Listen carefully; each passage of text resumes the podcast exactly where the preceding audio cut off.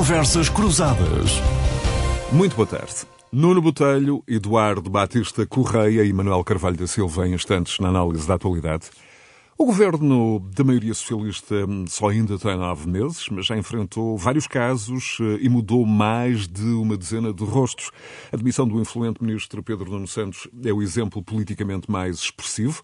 A última semana do ano havia corrido muito mal com a demissão de Alexandre Reis, secretário de Estado, mas a primeira semana do novo ano não correu propriamente melhor. O ministro das Infraestruturas saiu do governo e da direção do Partido Socialista e multiplicaram-se os avisos do Presidente da República, quer na mensagem de Novo, quer no regresso do Brasil da cerimónia de tomada de posse de Lula da Silva. Agora, já se alimentam dúvidas sobre se este governo conseguirá chegar ao fim da legislatura. O presidente entrou no ano novo num registro mais assertivo e explicitamente a indicar que não vai tolerar falhas imperdoáveis e desperdícios nos fundos europeus a aplicar hum, ao longo de 2023, um ano decisivo diz o Presidente da República. Já a economia chega ao novo ano a travar a fundo e com riscos de uma recessão. A alta inflação e a subida dos juros eh, penalizam as famílias que vão continuar a perder perder poder de compra, mas na frente do orçamento a inflação ajuda à descida da dívida, com as receitas fiscais a dispararem mais 20% que o previsto. Mas já lá vamos mais à frente a estes desafios económicos. Nuno Botelho, bem-vindo. Como é que hum, olhas para os desenvolvimentos da semana? O caso da Secretária de Estado da Agricultura é o mais recente enfim, no conjunto de erros de casting que uh, envolve também, neste caso, politicamente, a Ministra da Agricultura. Mas, sobretudo, Nuno Botelho, como é que, como é que olhas para este condicionamento ao ciclo político, desde já colocado pelo Presidente da República. Bem-vindo, Nuno. Muito boa tarde a todos eh, e desde já aos nossos ouvintes um excelente ano 2023 é o que eu desejo e, e também aqui aos meus colegas de painel e a ti também, José Bastos. Muito obrigado. Um, eu, eu, diria que nós passamos, tivemos aqui uma, uma semana pós uh, uh, Natal e início de ano uh, absolutamente um, fora do normal do ponto de vista político. Um, e, e, se me permites, eu começaria por, por, dizer que, de facto, nós temos aqui vários problemas, vários problemas uh, subjacentes. Um deles é, é que o problema, temos um problema de sensação de impunidade por parte do, do governo e do PS, e aqui eu acho que se deve, se deve misturar a palavra governo com Partido Socialista, porque de facto há uma sensação de que tudo é a mesma coisa, uma falta de sentido de Estado por parte de quem nos governa, uma falta de sentido de serviço público por parte de quem aceita cargos e não está em condições de os poder aceitar, uma de certa desresponsabilização política, degradação política e depois não se podem queixar os políticos de não serem respeitados, na minha opinião. E de facto o PS, para além de não apresentar uma visão para o, para o, para o nosso país, o que é para mim grave, e eu tenho falado muito nisso, na falta de um desígnio, por exemplo, em tudo o que tem a ver com o PS PRR, trata-se o PRR de pura e simplesmente a tirar dinheiro para, para, para, para questões, principalmente na administração pública e questões relacionadas com a administração pública, mas não para grandes projetos que promovam e incentivem a economia portuguesa. Mas Portugal que tem dos salários mais baixos da União Europeia, que tem das mais altas cargas fiscais, que foi ultrapassado pela Roménia em termos de PIB, que de facto tem, eh, eh, por exemplo, uma escola pública em completa desagregação, que tem os problemas que nós assistimos nos hospitais eh, com um aumento galopante de, de, de, das filas de espera e das horas de espera. Quando pensamos que o PS governou 21 dos últimos 28 anos, quando temos, por exemplo, greves nos portos nacionais em que ninguém fala nisso e só se discute o, o, o, a espuma dos dias e, e, aquilo que não interessa, com as consequências que esta greve, por exemplo, dos portos pode ter sobre a economia nacional, sobre os preços dos produtos, sobre a dificuldade que as empresas têm de executar as suas, as suas, os seus produtos finais, nós, eu diria que estamos de facto num, numa tempestade perfeita.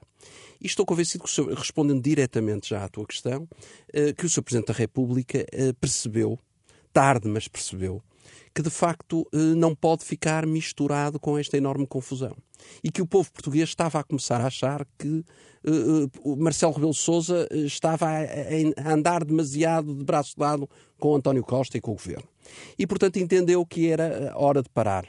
E com a declaração que fez há dias sobre a Secretária de Estado da Agricultura, que foi basicamente Marcelo Rebelo Sousa, que demitiu a Secretária de Estado, porque António Costa já tinha afirmado no Parlamento e fora dele que não havia problema nenhum, que não era Isto mais na um última casinho. quinta-feira, pouco depois na das última 19 quinta-feira, portanto era mais um casinho, como diz, e portanto nós tínhamos que nos aguentar. E portanto eh, eh, Marcelo Rebelo Sousa achou que de facto estava ultrapassado o limite e resolveu pôr ordem na casa. O que é que isto diz? Isto diz muito porque muda de facto aqui eh, politicamente muita coisa. A partir de agora nós vamos ter um Presidente da República que não vai tolerar o erro, estou convencido. Estou convencido que a margem de, de erro do, do, do nosso Primeiro-Ministro é absolutamente zero atualmente. Não vai poder haver mais esta confusão que tem existido eh, dentro do governo. António Costa está de facto num, num, num caminho muito mais estreito do que aquele que estava e vai ter que andar bem eh, e rapidamente, porque de facto o, o Presidente da República não vai aceitar outra, outra, outra questão que não seja de facto encarreirar. Eh, mas devemos também falar aqui numa outra questão, é que António Costa, além do problema de Marcelo Rebelo de Sousa, passou também a ter esta semana o problema Pedro Nuno Santos. Um, uh, Marcelo Rebelo de Sousa é um problema, porque de facto vai passar a andar em cima da questão de, de, e não vai tolerar o erro, como referi, mas a partir do momento em que Pedro Nuno Santos sai do governo e depois se demite do Secretariado Nacional do PS, eu estou convencido que nós estamos perante uh, um, grande, um grande golpe em António Costa, que vai passar de facto a ter aqui dentro do PS, e sobre isso podemos falar mais à frente, vai ter aqui de facto muito com que se entreter, muito com que uh, de facto se debelar. Agora, isso preocupa-me porque vai descentrar a atenção de António Costa naquilo que era ou deveria ser o essencial, que é de facto governar Portugal. E vejo isto como cada vez mais difícil. Eu, quando vejo de facto a opinião pública e principalmente a opinião publicada dos nossos comentadores uh, uh, uh, em grandes elogios a Pedro Nuno Santos e que vem aí o grande salvador da pátria que é Pedro Nuno Santos e assim é que é um socialista puro ao contrário de outros como António Costa que está, a descarrilar do, dos carris. É um pouco isto que nós lemos esta semana na imprensa eu fico um bocado assustado como é que é possível enverdarmos por, por um socialismo da irresponsabilidade orçamental. Basta pensar o caso da TAP e os 3,2 mil milhões de euros que o ministro Pedro Nuno Santos entendeu enterrar numa empresa falida. E sobre isso estou particularmente à vontade porque disse várias vezes, em vários momentos, que era contra, pus uma providência cautelar tentando impedir que o Estado português injetasse dinheiro na, na companhia aérea, sem sucesso, mas tentei, e desse ponto de vista sempre disse e tive as minhas querelas políticas, sempre políticas, nada pessoais, com o Pedro Nuno Santos sobre essa questão e, portanto, entendo que será de facto muito complicado para o nosso país se Pedro Nuno Santos for de facto a salvação para este país, segundo aquilo que é dito pelo nosso comentariado uh, nacional. E sobre isso também podemos retomar mais Justamente, Nuno, uh, ao longo dos próximos minutos vamos decompor aqui algumas sim, sim. das questões um, Eu só que quis deixar aqui projetando algumas, é... exatamente nesta primeira intervenção.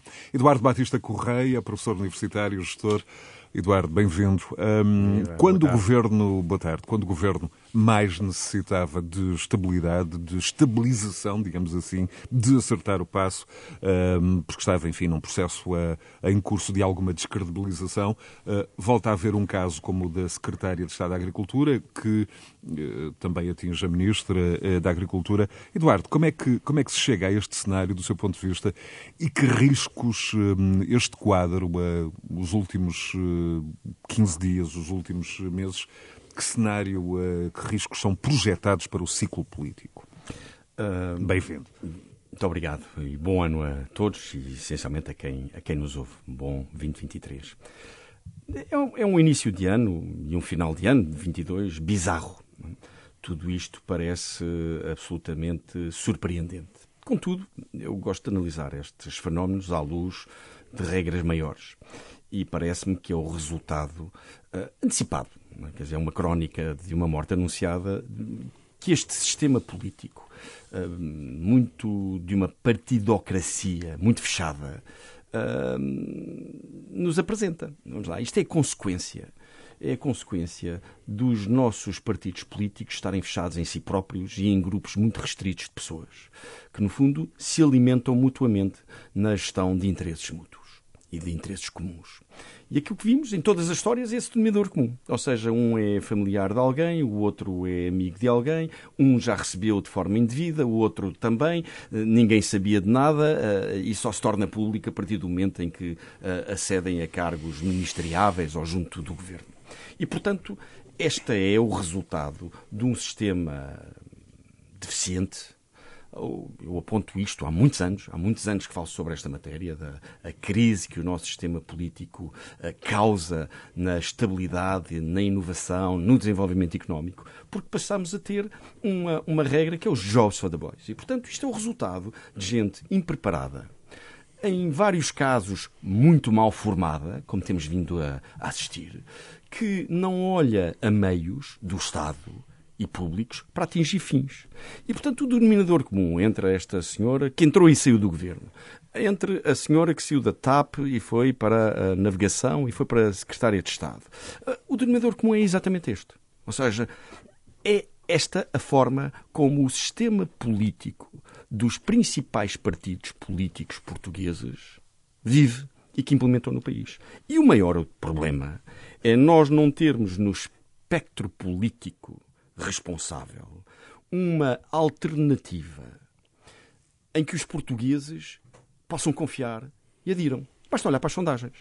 E, portanto, o problema, e por isso é que o governo se mantém, por isso é que o Presidente da República, que tem sido, no fundo, um, um agente de controle à navegação e que fez, de algum modo, aquilo que nunca tinha feito, que é intervir na constituição do governo, Atenção, não me lembro de uma situação idêntica. Sim, sim. Foi preciso pôr ordem na casa mesmo. portuguesa vir retirar, sem pedir autorização, Foi. sem conversar com ninguém, alguém do governo. Isto, é, isto é, um, é um dado muito, muito, muito importante. É novo na política portuguesa.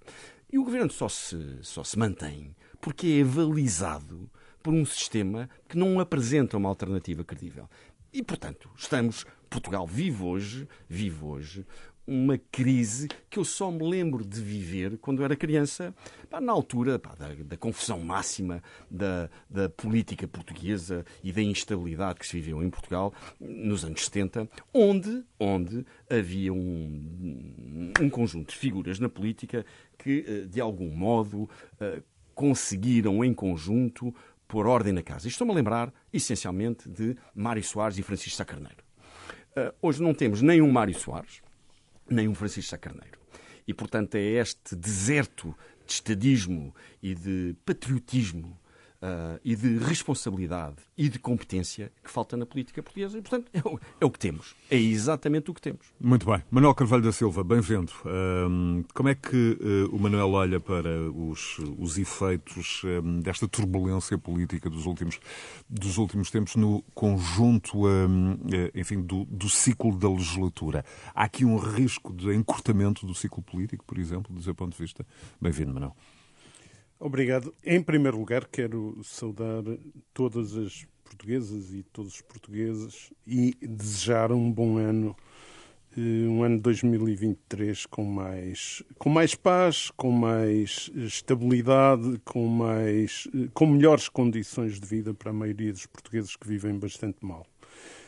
A questão que me colocou eh, leva-me a dizer que antes de, de, se perspectivar o futuro é preciso eh, ver de, vir de onde vimos e, e onde estamos. E eh, algumas questões já foram levantadas, mas eu discordo, eh, ou melhor, não, não faço a minha interpretação exclusivamente por um conjunto de questões que já foram colocadas, algumas das quais partilho. Primeiro, nós vivemos uma sociedade de causas, uma sociedade de fragmentações eh, que provoca o seu efeito em todos os comportamentos da sociedade. E, e, por exemplo, uma coisa que hoje é evidente em, em, vários espaços do mundo é que governos de compromisso, governos de coligação ou de compromisso entre forças políticas portadoras de programas diferenciados, são muito mais eficazes do que governos de maioria absoluta. E isto tenderá a ser assim. E, por exemplo, desde logo, os disparates que se disseram e algumas posições apenas, por questão, as pessoas têm direito de, de serem de direita, de serem de esquerda, de serem do que quiserem, mas está hoje demonstrado que a geringonça não era empecilho a uma boa governação, antes pelo contrário, era fator de estabilidade. Por fatores, por razões diversas que levam é, ao problema também de maior escrutínio, etc. Segundo aspecto, eu partilho, por exemplo, das questões do enviesamento da democracia que resultam de, das práticas dos partidos, dos sistemas que temos, a diminuição da densidade da democracia pelo espectro partidário que vamos tendo nas nossas sociedades e pelas práticas desses partidos que têm deficiências que já foram mencionadas. Mas isso é apenas uma parte e não é fundamental e está ligada à outra. E a outra, essa sim que é profunda, o neoliberalismo entranhou-se e vai negando espaço à, à, ética, apostando forte na judicialização da política e reclamando que a gestão do Estado seja feita com regras do privado. E se, quando nós vamos ver a sociedade, nós vemos que eh, a apropriação indevida da riqueza, o, o roubo, é hoje essencialmente legal a esmagadora maioria do roubo que se faz à escala, a apropriação indevida que se faz à escala global e do país também, é legal. E, por exemplo, o, o, o António Costa recorre muito de uma, de uma bengala que é à justiça o que é da justiça, à política o que é da política. Isso hoje não chega. Porque eh, se se seguirem as práticas dominantes, os, os grandes gestores de referência, os, os, os muitos indivíduos de êxito, eh, eh, alguns grandes empresários apresentados como modelo, eles são, acima de tudo, valorizados pelas capacidades de fazerem negociatas escondidas, de fugirem ao fisco, de serem capazes de despedir barato, de impor baixos salários. Isto isto também entra no, no, no espaço público. E, e, portanto, nós não temos na sociedade. Manuel, quando desenvolve um... esse, esse raciocínio, está a pensar em particular, por exemplo, eh, no caso da Secretária de Estado Alexandra Reis e na TAP? Sim, então isto torna-se, para mim, o estranho. Não Ou é Pedro que. Nuno Santos, que é neste, neoliberal, é neoliberal. Neste contexto. Eh, sim, oh, oh, Nuno, eh, prefiro Estou... discutir as coisas. Eu ia a concluir o raciocínio. Eu acho que, perante esta realidade da sociedade, não estranha que candidatos a governantes esqueçam das, das, exigências éticas. O que a mim me preocupa neste momento é que haja, e que é doloroso, é ver o Primeiro-Ministro ou ministros na mesma onda, e ainda hoje ouvi, é? Eh, ministros, um ministro a insistir na valorização dos currículos de, de talentosos quadros que afinal são impedidos de governar. E, portanto, isto contamina todos. Eu, eu, eu, não, não me excluí, nem sequer a mim me excluo daquilo que são as dinâmicas da sociedade, porque também as temos. Deixe-me só terminar com uma outra coisa, que é não há programa à direita. E o problema, nós olhamos para a liderança do PSD e vinham tantas promessas com esta liderança que e agora é que vinha aí a dinâmica. É evidente que não vem porque a, a, a, direita, neste momento, em Portugal como noutros países, já não vai para o poder, nem o poder neoliberal permite, nem a dinâmica neoliberal permite ir para o poder sem a muleta da extrema-direita. E a extrema-direita tem programa. E, e esse é que é o problema. E, portanto, não há alternativa, e eu gostava que houvesse, pode alterar-se a situação, mas não, e termino, não há alternativa porque não podem expor aquilo que farão se forem para o poder. Discordo totalmente. Esse, ah, Também claro, eu, discordo totalmente. Mas eu não claro. tenho o tema, dúvida que O tema não é falta de programa. O, tema, não, o é, tema é falta de atores. Não, falta Atenção, de... a falta de desígnio e de atores. Eu, eu, ah, eu termino uh, e dou-vos o meu espaço porque quero confrontar. Eu, claro, eu admito que estejam em desacordo. Agora, eu sou é convidado a expor um, um raciocínio claro, claro. e a fundamentar. E, e fundamento, e digo, é, não é por acaso que não apresentam o programa e não expõem. Mas não é por acaso que António Costa, no fundo, anda a gerir na base de, tá, de, de, de tática, propostas sim. táticas Tática, claro. e não tem programa. tem, as não tem razões visão, são as mesmas. É. As razões são as mesmas. Eu deixa-me dizer, não, E, não há portanto- nenhuma agenda escondida. É incompetência Oh, pura e Eu dura. também acho que não, Não, há agenda escondida não, nenhuma, nem agenda medo nenhum de escondida. mostrar É agenda nenhuma. incompetência. Oxalá. É Não, incompetência dos é- nossos políticos. é- oh, oh, Porque passaram a vida a lutar dentro dos partidos políticos, desde jovens, Eu nas não- jotas, eu nas não- jotas, a- a- para atingirem o poder. Quando, quando o recebem e o atingem, por norma, por eu já- queda do Eu adversário. vou-lhe repetir. Por eu queda do estou de adversário, acordo com isso, só que eu não não estou... sabem o que fazer com Não ele. é só isso. E por muito que insistam que é só isso, não é. É, Não infelizmente é. Senão seria mais fácil, Carvalho quando, Silva. quando levarmos as práticas dominantes do mundo privado para dentro do Estado, o desastre é absoluto. Mas isso, ninguém defende isso. O que se defende, o que se defende é uma estratégia rigorosa, com cabeça, tronco e membros, que os cidadãos entendam. E entendam qual é o papel do Estado, entendam qual é o papel da educação, entendam qual é o papel da justiça Claro. e entendam a visão do país a 10, 20, 30, 40, 50 anos.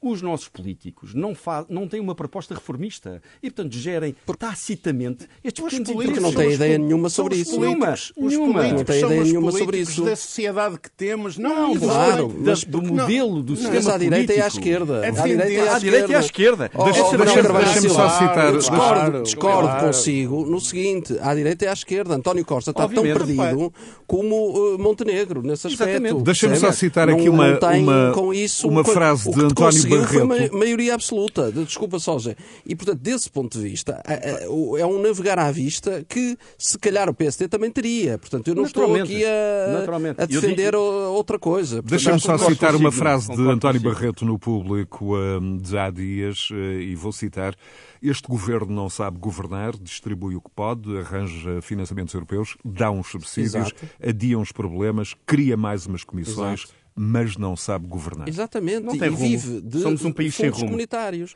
Somos e, um país dia, sem rumo. e, e os fundos comunitários, em vez de serem usados para, eh, para realmente estimular a economia, Certamente fundos de estamos de coesão, acordo no fundamental, no fundamental destas estamos, eu questões. acho a que questão, sim, eu também a acho. questão não é essa, é questão é como é que chegamos lá, neste também, caso, se neste calhar, caso o. Nuno não querer assumir o resto, porque Qual o resto, O que é o resto? O que é o resto? Lá.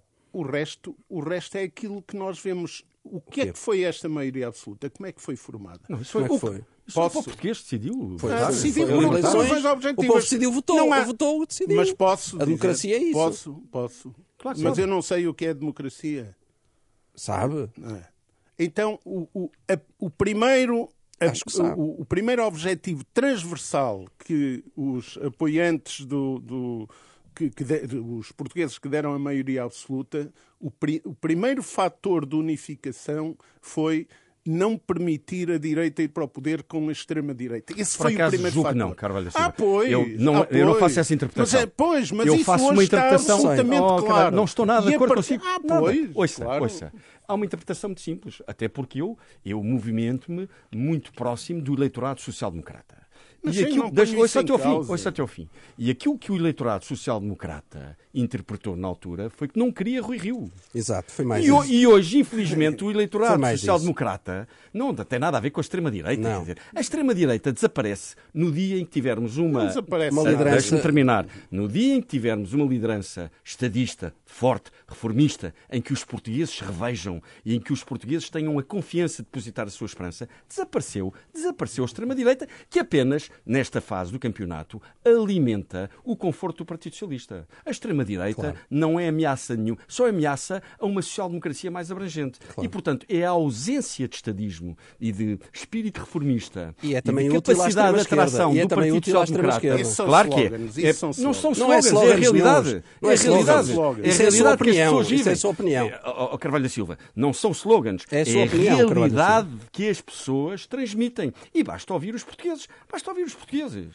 Basta ouvir- O senhor ouve os portugueses, eu não ouço os Pois portugueses. eu não sei o que é que o Ouve. Carvalho da Não, Silva mas- faz. mas não ouve Eu sei mais que é que eu nós. É igual, Eu sei o que não é? faço. Não é? E eu lido. Nós eu também lido, andamos aí, não é só o Carvalho da Silva. Com centenas de pessoas. Oh, oh, Não- com desculpe centenas de lá. pessoas. Desculpe lá, mas eu não disse que sou eu que, que Ah, não, ouço. é que parece que. que- Não, que- todos ouvimos. Pronto, ainda bem. Não, Não, não são slogans. Carvalho, Não é isso, é uma, slogans. isso é uma forma de minimizar Exatamente. O pensamento e os argumentos dos outros É, que faz é, parte do é. léxico, é. quanto a mim, já ultrapassado. É. Peço-lhe imensa desculpa de estar a dizer isto, mas é ultrapassado. Epá, não é, vai de mal a pior, não é? não é Meus caros, pior é o que no, é. caso, É é. no caso do manifesto déficit de, de escrutínio das pessoas que são convidadas para o governo, eh, o Primeiro-Ministro, eh, na última quinta-feira, eh, anunciou, enfim, um novo mecanismo para nomeações envolvendo o próprio Presidente da República. Mas Isso era uma armadilha ao Presidente da República. Justamente, Claro. mereceu de Obviamente. Marcelo uma resposta plena Claro. de ironia, dizendo que o regime não é presidencialista e Claro. o Presidente E muito da bem, República muito bem. não Muito escolhe ministros.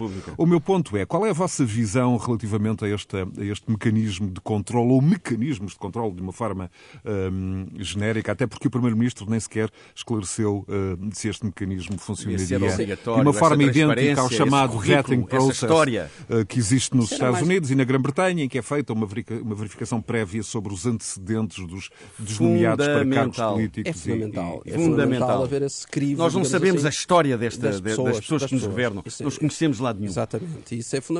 E acho que sim. Agora, não é para ser feito da forma que foi sugerida à pressa e de forma. Isso era uma- mais uma Era malandrice. mais Isso era uma mais uma malandrice. proposta Era. para, para entalar o, o seu, desculpem a expressão, o seu Presidente da República. Completamente. Não, E, portanto, que os portugueses vista- chamam de chico espertice. Exato, e o Sr. Presidente da República foi de facto muito inteligente e percebeu logo, e que é uma pessoa como- preparada como é, e mostrou. Aliás, eu devo dizer aqui, mais uma vez, para ficar claro, eu acho que se houve pessoa que esteve bem esta semana foi de facto o Presidente da República. certeza, E com nós certeza. temos que tirar o chapéu ao Sr. Presidente da República, que foi de facto, esteve à altura do- das circunstâncias, numa circunstância muito difícil, em que de facto ele também olha para o lado e tem que ser dito, e não vê de facto grande alternativa, isto tem que ser dito, e eu Pois estou é. particularmente à é vontade, é porque também me circulo naquele eleitorado e, portanto, reconheço que ainda não há uma alternativa constituída e, portanto, o Sr. Presidente da República move-se ali também com alguma dificuldade e, portanto, tem que saber gerir essa estabilidade, mas esteve muito bem o Sr. Presidente da República, teve de facto à altura e, e os portugueses puderam perceber esta semana que podem confiar no Sr. Presidente da República e que ele esteve bem. Os e muitas portugueses vezes tiveram esta semana, criticado- Nuno, uma Sim, coisa sim. que já não tem há muito tempo. É a demonstração de que votaram bem. Exatamente. E votaram Mas- em Marcelo e Nuno, votaram Exatamente. bem. Nuno Exatamente. Eduardo e Manuel, mas Eu- e eu- relativamente aos mecanismos de, de prevenção eh, que aumentem a transparência, a credibilidade, e sabemos que isto, são enfim, é um elemento chave absolutamente eh, para contrariar Ou o seja, clima de são erosão de confiança dos cidadãos. Mas eu iria mais longe. Eu acho que é hora, de uma vez por todas, de se discutir uma série de outras Nada coisas na no vida regime. é de uma vez por todas, só a morte. É verdade. Com certeza. Muito obrigado, com certeza. Mas acho que os nossos ouvintes perceberam o que eu queria dizer. E o nem nunca, nem para sempre. Nem nunca, nem para Nem sempre, nunca. e podemos estar aqui a tarde toda nisso. E de uma vez por todas é preciso também perceber-se que estas questões da transparência e tudo mais, mas podemos ir ainda mais longe. Porque acho que era hora, no âmbito até de, de uma. que eu acho que era necessário uma refundação, uma revisão do nosso próprio regime, perceber-se o seguinte: por exemplo, a remuneração dos políticos. Discutir questões como isso estarão adequadas? E no, meu- no meu entender, não. Não, fará claro sentido, não. fará Claro sentido mantermos a situação como está. Não. Portanto, eu aproveitaria para se calhar ir até mais longe, sem hipocrisias e demagogias. claro. Eu acho que temos que ir mais longe do que aquilo que estamos a fazer. Nós não podemos continuar a pagar aos políticos o que pagamos. E há que dizer isto com frontalidade. Os Totalmente ouvintes em casa acordo. têm que ter noção que os políticos em Portugal ganham mal. Só vai para político quem não, não pode, quem já pode viver muito bem. Não há outra hipótese. E portanto, desse ponto de vista, eu acho errada esta ideia. Por muito que discordem do que eu vou dizer, isto é a verdade dos factos. As pessoas em Portugal ganham mal eh, em todos os setores, mas na política também ganham. E são de muita responsabilidade esses cargos. Mexem com muito dinheiro, com orçamentos muito elevados. E devem, não devem ser seduzidos da forma que são. Ou por outra, a, a atração para, pela sedução também existe por causa dessas questões. E, portanto, uma das questões também que devia ser discutida era essa, de uma forma sem tabus, sem hipocrisias. Eu acho que também poderíamos aproveitar para fazer aqui alguma pedagogia. Manuel, estes mecanismos de verificação. É, Há países que têm estas opções, mas os problemas são, são, são outros, na minha opinião. Eu já agora quero dizer que, a propósito da atuação do Presidente da República, que é, como alguns classificam, uma atuação muito peculiar e que tem muitos aspectos positivos, mas tem outros que nem tanto. Mas as características do Presidente da República são muito mais propensas à gestão de casos políticos do que à defesa consequente de mecanismos mais estruturantes do funcionamento da democracia e da prestação de direitos fundamentais aos cidadãos. Isso, isso não, não haja dúvida. E, e, e, o seu pronunciamento excessivo sobre o problema, não falo de, do acompanhamento do governo sobre os problemas da sociedade, é um problema grave porque desarma as intermediações na sociedade. E isso é um, um aspecto que está por fazer. Segundo, não havendo, não tendo o, o, o segundo, queria realçar aquilo que há pouco eh, colocava. Eh, há estudos, está mais do que debatido o, o que foi a maioria e existe um larguíssimo consenso de que a formação da maioria absoluta passou por uma eh, situação de circunstância em que o objetivo de barrar o caminho à direita e, em particular, à extrema-direita, foi um objetivo muito relevante. Há outros, como na altura também era evidente e as sondagens provavam que havia uma maioria de portugueses que apoiavam a solução política que estava em andamento. Também havia isso, mas eu não, não fico aqui a defender estas questões. Agora, digo outra coisa. Quando o governo eh, faz também uma governação de circunstância e o primeiro-ministro atua em taticismos uns atrás dos outros, como é evidente, isto provoca desconexão no seio do governo e cada uh, governante tem a tendência para gerir a sua agenda e isto expõe muito mais às vulnerabilidades. E, e posto, posto, posto isto, reafirmo que não é possível ter sol na eira e chuva no, no naval. Não, não, não, não, não se pense que há uma prática na sociedade civil, uma prática na sociedade civil eh, profundamente, na sociedade, no, no, no espaço privado, profundamente contaminada por, por práticas, algumas que eu já referi, da, daquilo que representa hoje o ser legal ou não ser legal eh, eh, e referi isto exatamente porque o, Costa, o António Costa socorre-se muitas vezes desse aspecto e não chega. Nós vemos agora estes casos que, muito bem, não, não, não se permite às pessoas que eh, sejam efetivos governantes depois de se descobrir um, um conjunto de fatores, deve ser travado, mas não é uma questão de justiça. E os seus comportamentos são uma mimetização daquilo a que eles vinham habituados dos outros espaços.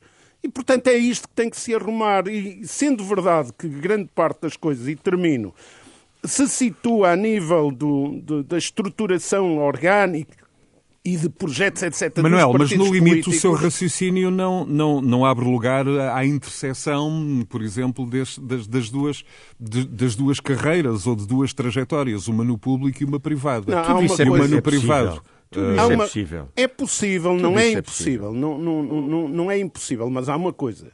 O exercício da função pública tem implicações, tem sacrifícios. E quando deixasse de ter, então era um desastre. Eu estou de acordo que é preciso valorizar até os, os salários de, de, de, de de quem desempenha funções públicas, sem dúvida, mas estou de acordo. Portanto, mas concorda isso não resolve... com, com, não, com o Nuno Botelho? Não resolve não, tudo, mas claro isso não, não, resolve claro o problema, tudo, porque claro. há uma dimensão de, do exercício da, da, da, da polis não é? e claro. da, da, responsabilidade pública que não passa claro. por aí. Há uma dimensão ética. ética e os outros não, espaços a que o Carvalho não é com dinheiro, claro. se, se, se, refere, na minha opinião, não é um espaço privado. Pode claro. ser, mas é o espaço, para, que, para que seja, para sejamos todos claros, de influência dos partidos políticos. E, portanto, há uma enorme promiscuidade hoje na sociedade portuguesa, que tem vindo a crescer década após década, da influência que os partidos políticos têm num conjunto muito variado de organizações, umas públicas, outras privadas. Esse é que é o grande problema. O Eduardo enquadra aí, por exemplo, a, a, a própria história atual da TAP nesse, nesse, com, esse, com esse pano de fundo. é a história mais a TAP triste. É uma, é uma história que nos devia envergonhar a todos. E nos devia envergonhar porque, quer dizer, nós temos ao nosso lado todo um conjunto de companhias aéreas que acabaram de chegar nas na última década e que são super bem sucedidas e que utilizam Lisboa como uma plataforma extraordinária de negócio.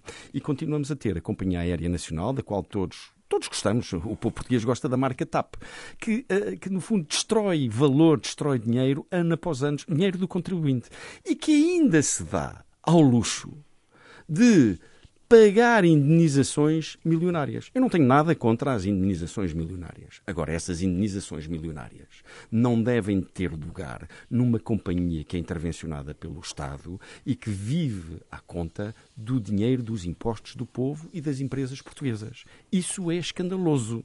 E, portanto, o problema da TAP, eu já aqui o referi neste, neste programa, noutras ocasiões, é um problema apenas e só de má gestão. E essa é a má, a gestão que prolifera pelo país, nomeadamente na administração pública, nas empresas públicas, e não temos bons exemplos. O tema não está. Uh, o malefício, ao contrário do que o nosso amigo Carvalho da Silva nos diz, o malefício não está na, na, nas entidades privadas. Há muito a reformular nas entidades privadas para podermos ser uma economia mais dinâmica, mais inovadora, de maior desenvolvimento. Mas o, o, sistema está podre é na intervenção que, o, que, que a partidocracia instalada tem numa parte muito relevante da sociedade portuguesa que é dominada pelos dinheiros públicos. Dinheiros públicos que vêm de duas fontes, ou dos impostos dos trabalhadores e das trabalhadoras, ou dos impostos das empresas, ou dos fundos europeus. E, portanto, enquanto não formos capazes de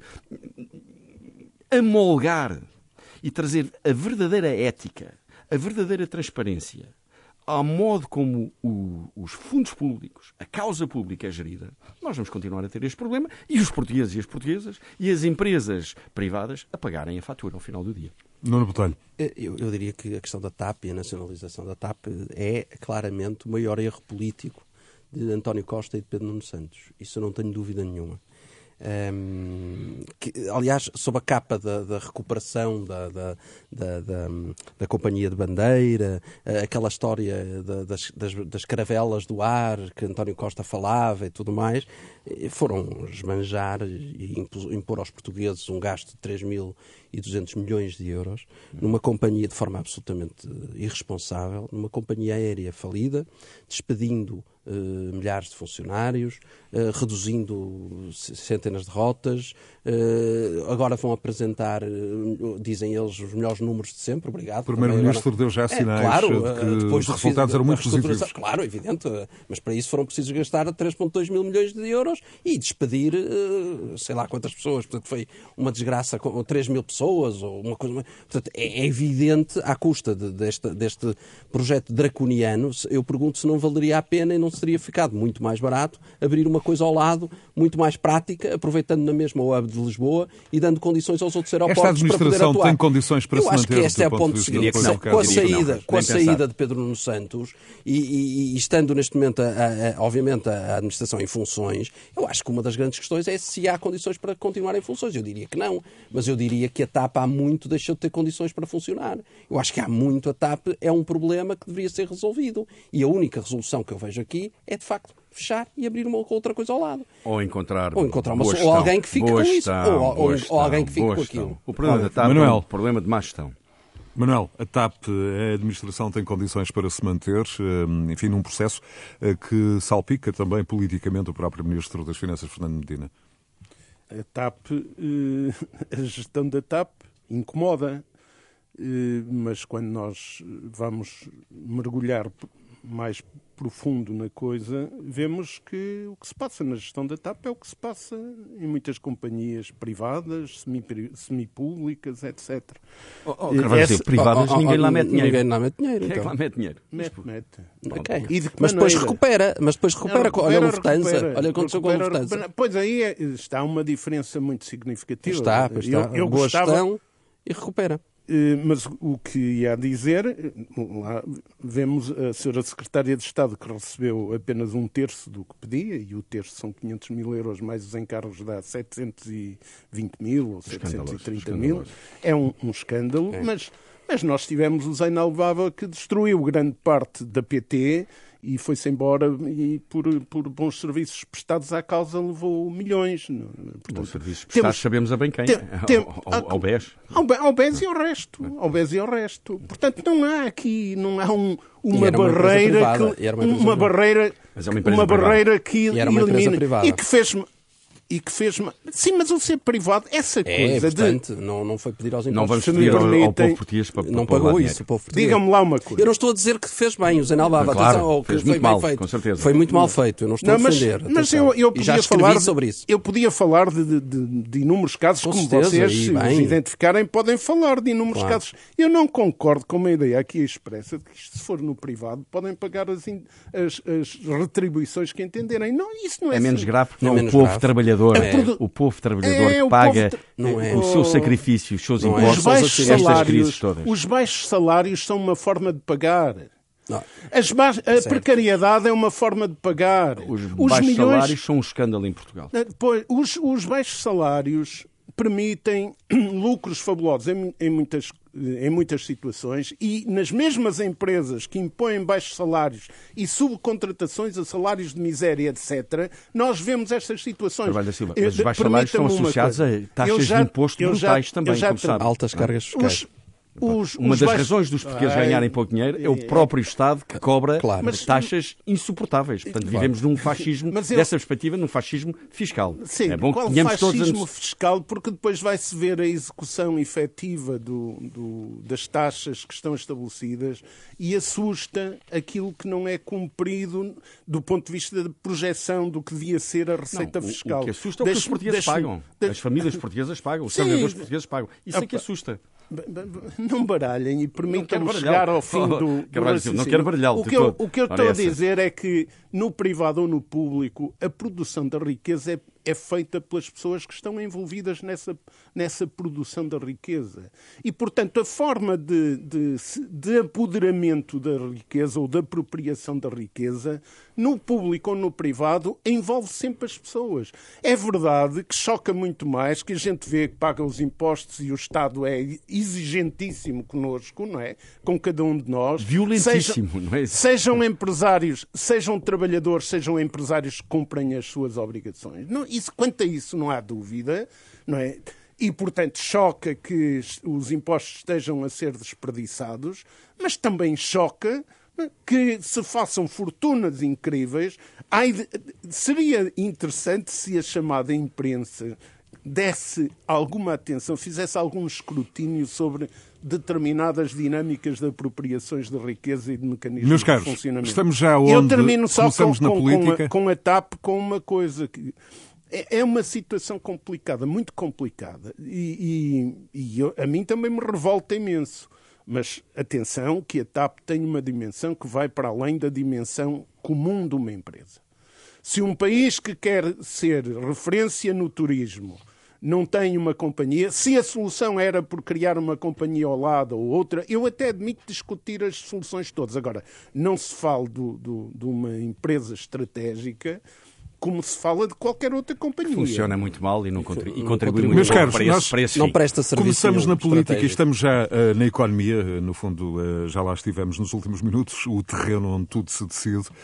A economia vai chegar ao início de 2023 acima dos níveis pré-Covid, mas com a alta da inflação, eh, a ter efeitos eh, devastadores no consumo das famílias, no seu poder de compra, no investimento das empresas. Nuno Botelho, que riscos são identificáveis numa economia eh, que, do ponto de vista do investimento, parece apostar tudo na execução do, do PRR? Se alguns dos principais parceiros económicos de Portugal eh, na Europa entrarem em recessão, isso vai ter inevitáveis consequências em Portugal. Desde logo, por exemplo, no turismo. Manuel Sim. eh, referia há pouco a Sim, história do turismo. hum, sim, e isso vai acontecer necessariamente. Isso é mais um problema de António Costa. António Costa anda distraído com estes casos e casinhos, está-se a habituar a viver com estes casos e casinhos e está-se a esquecer que tem que gerir o país. E quando acordar um dia vai perceber que os portugueses estão com altas taxas de inflação, estão com os juros a subir, estão com problemas em. As empresas estão com problemas em importar os seus produtos porque os portos estão em greve, estão cada vez com mais dificuldades em abastecerem-se e, de facto, desse ponto de vista, estamos com a tempestade perfeita para termos, de facto, uma crise à porta e uma recessão. Eu acho que o país não vai aguentar, é a minha opinião, e vejo as empresas a queixarem-se com a redução drástica dos seus principais clientes por exemplo, na Europa, eh, por exemplo, Alemanha, França, Inglaterra, eh, redução drástica de encomendas, eh, e isso é, de facto, muito assustador. Em vários setores, vários setores, Tens reparado desde o agroalimentar. Sim, sim, o agroalimentar, por exemplo, sente-se muito. Eh, o têxtil, eh, bastante. E, portanto, eu, eu estou muito preocupado com os próximos tempos. Eh, há, uma, há, de facto, uma, uma, uma travagem de encomendas muito grande. E, portanto, eu vejo isto com alguma preocupação. E não vejo, mais uma vez, o Governo preocupado com isso. Não vejo o Ministério da Economia preocupado com nada disso. Não ouvi ainda uma palavra do Ministro da Economia sobre a questão dos portos, por exemplo. Não vi ainda nada disso. E, portanto, isso preocupa-me de sobremaneira. E, portanto, eu, eu acho que nós estamos aqui na tempestade perfeita entre um misto de incompetência e irresponsabilidade no Governo e, ao mesmo tempo, um- uma, uma confluência de inflação, subida das taxas de juro, eh, recessão nos principais mercados dos quais nós somos dependentes, Espanha, Alemanha, eh, Inglaterra, já aqui referi, e portanto é de facto, hum, para mim, muito preocupante aquilo que vem aí. E portanto vamos ver o que é que acontece. Eduardo, Eu, considero que o que o Nuno acabou de transmitir corresponde a uma realidade. Agora, como em tudo na vida, nós podemos olhar para as situações Sim, com, claro. com, com uma ameaça ou oportunidade. Eu diria que se tivéssemos aquilo que temos em falta, estadistas com capacidade de eh, reformar e com vontade de desenvolver o país, nós poderíamos, como o maior país eh, detentor de zona económica exclusiva marítima no Atlântico, como o melhor clima e país dos mais seguros da Europa, eh, ver tudo isto como uma oportunidade para inovarmos, desenvolvermos, criarmos novas soluções. Isso não acontece porque o, o país está, de facto, num estado de apatia e de complicação público-administrativa. E, portanto, não é fácil viver em Portugal, não é fácil desenvolver a economia em Portugal, não é fácil fazer eh, novas empresas em Portugal, não é fácil eh, ter rendimentos eh, ao nível da- do melhor da Europa em Portugal. E, portanto, nós estamos, efetivamente, a viver uma fase muito dramática da nossa existência contemporânea. E, e- e falta-nos, os, faltam-nos os estadistas com, com uma visão inovadora e com uma vontade de transformar Portugal num país de referência. Enquanto isso não acontecer, vamos continuar a saltar de crise em crise. Manuel Carvalho da Silva, um olhar para o 2023 económico. não há económico sem político e, portanto, nós debatemos já aqui algumas coisas que são condicionantes fundamentais. Eu acho que eh, que, esta, que este pântano que se, em que, ou lamaçal em que nos estamos a movimentar do ponto de vista político que permita que o Primeiro-Ministro António Costa acorde, que o Partido Socialista acorde e que procure hum, estancar a incompetência, a incúria, a cegueira que, que, que marcam em vários planos a governação. Esse é um, um primeiro aspecto. Segunda preocupação é uma realidade já muito objetiva que deve preocupar, preocupar-nos muito a quebra dos salários reais, porque a perspectiva, mesmo com os esforços que se façam no setor privado e no setor público, tudo aponta para uma quebra dos salários reais eh, e das reformas. É? E, e, eh, o facto de Portugal ser um país com muita pobreza e haver uma condescendência muito grande para com a pobreza é um problema. Depois, terceira questão é, é como é que nos Manuel, tempo reposicionamos? Como é que nos reposicionamos? Porque os grandes desafios que estão aí para grandes países, eh, tão- tanto como para nós, é a recomposição de cadeias de produção e de cadeias de distribuição. Foram referidos alguns aspectos aqui que são bloqueios ao- ao- aos- às nossas empresas, mas também temos que ter em conta e olhar bem a situação europeia e internacional e, e sabermos agir e reposicionarmos aqui. Manuel Carvalho da Silva, Eduardo Batista Correia e Nuno Botelho em mais um Conversas Cruzadas, disponível a qualquer hora em rr.sa.pt e no agregador de podcasts do grupo eh, Renascença Multimédia, o podcast, bem como nas plataformas mais populares, como sejam o Spotify, iTunes, Listen Notes, Google Podcasts e outros. Continuação de bom domingo. Boa tarde.